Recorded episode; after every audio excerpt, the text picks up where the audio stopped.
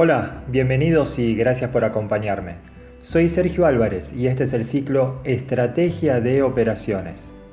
Y de alguna manera en este episodio, el número 8, vamos a ver por qué le pusimos ese nombre a nuestro ciclo, ya que la estrategia y la operación a mi criterio pueden y deben trabajar en conjunto, aunque normalmente se las considera en forma dividida y hasta antagónica, mientras que en realidad se complementan. Estos, conceptos no deben competir entre sí, sino trabajar juntos para potenciar el negocio de las empresas. Quienes hoy así lo entienden y lo llevan a cabo se encuentran en posiciones de liderazgo competitivo. Así que, ¿me acompañan a verlo? La estructura piramidal de representar a las organizaciones separando la parte estratégica de la táctica y la operativa parece haber quedado grabada en la mente de muchos, generando una división cada vez más marcada. Acerco aquí una invitación a abordar este tema de manera diferente, en la cual trabajando en equipo y con una visión más abarcativa, podamos lograr un resultado superior y ganador para todos. Así que veamos cada uno de estos aspectos o campos de acción. El primero es Supply Chain Management. Iniciamos con la invitación a adoptar esta visión, esta forma diferente de mirar las organizaciones, no solamente de manera vertical para cada una de las áreas funcionales, sino de manera horizontal, atravesando y coordinando efectivamente todas ellas, incluso trascendiendo a la compañía y llegando a los proveedores y a los clientes.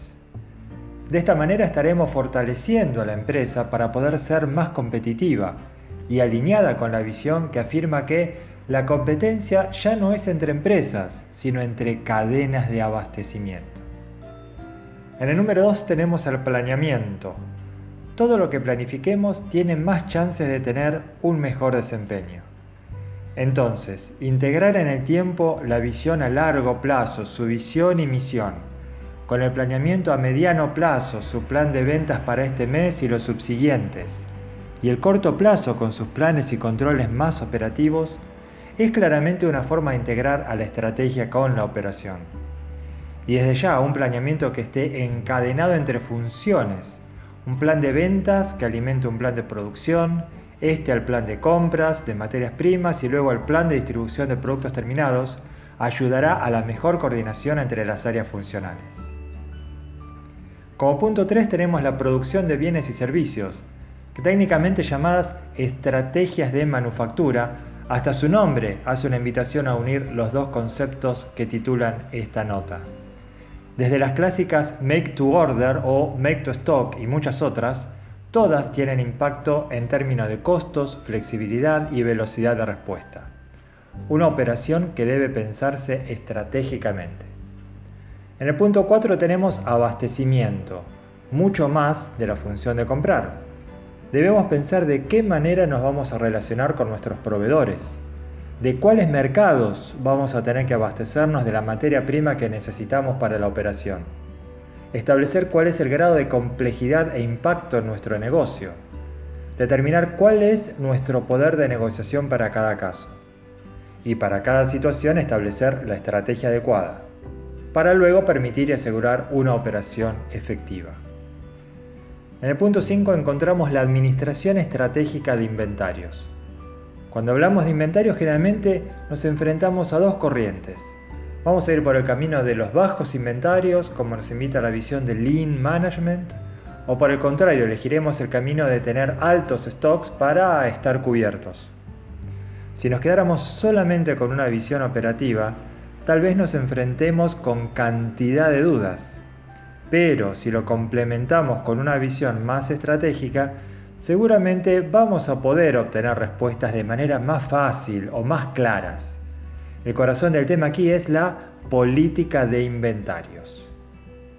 En el punto 6, estrategia de almacenes.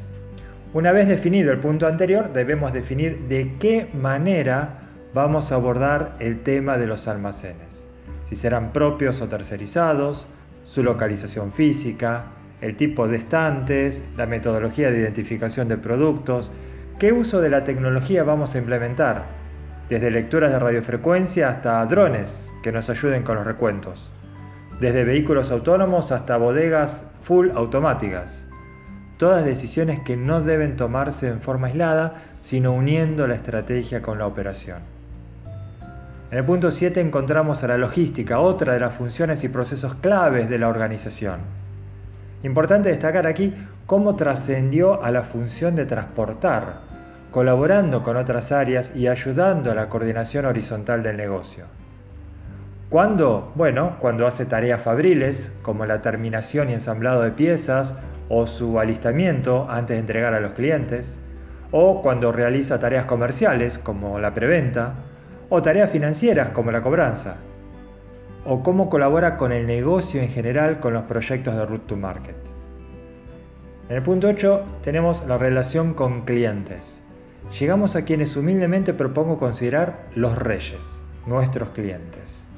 Y la pregunta aquí es si todas las empresas los consideran de esa forma. Si toda la organización está debidamente alineada con esta idea. Si tenemos una política de nivel de servicio. Si la cadena de abastecimiento interna está organizada en función de este concepto. Si los procesos internos como el de order to cash están debidamente mapeados en función de nuestros clientes si tenemos pensada y diagramada la experiencia que queremos que tengan nuestros clientes al hacer negocio con nosotros. Todos los clientes son importantes, ahora bien, ¿todos los clientes son iguales? ¿Ganamos lo mismo con cada uno de ellos? ¿Y con los canales a través de los cuales accedemos a ellos? Bien, a pensar todo esto estratégicamente. Y por último, guardé el proceso S&OP por sus siglas en inglés, planeamiento de ventas y operaciones, una herramienta fundamental para el negocio, que nos permite a partir de la demanda que queremos satisfacer o de la venta que queremos lograr, entender cuáles son las capacidades con las que contamos y si éstas son suficientes para lograrlo. Y a partir de allí potenciar las ventas sabiendo que tenemos una operación debidamente diseñada y sostenida. Bien, hemos visto entonces hasta aquí distintos campos, distintos aspectos en los cuales la estrategia y la operación pueden y deben trabajar en forma conjunta y de esa forma potenciar el negocio. Ojalá este punto de vista que humildemente propongo y te acerco resulte de utilidad para vos que estás escuchando esta nota y también para tu, comunidad. Desde ya, muchas gracias por haber compartido este espacio soy Sergio Álvarez y nos vemos en nuestro próximo encuentro. Chau, chau.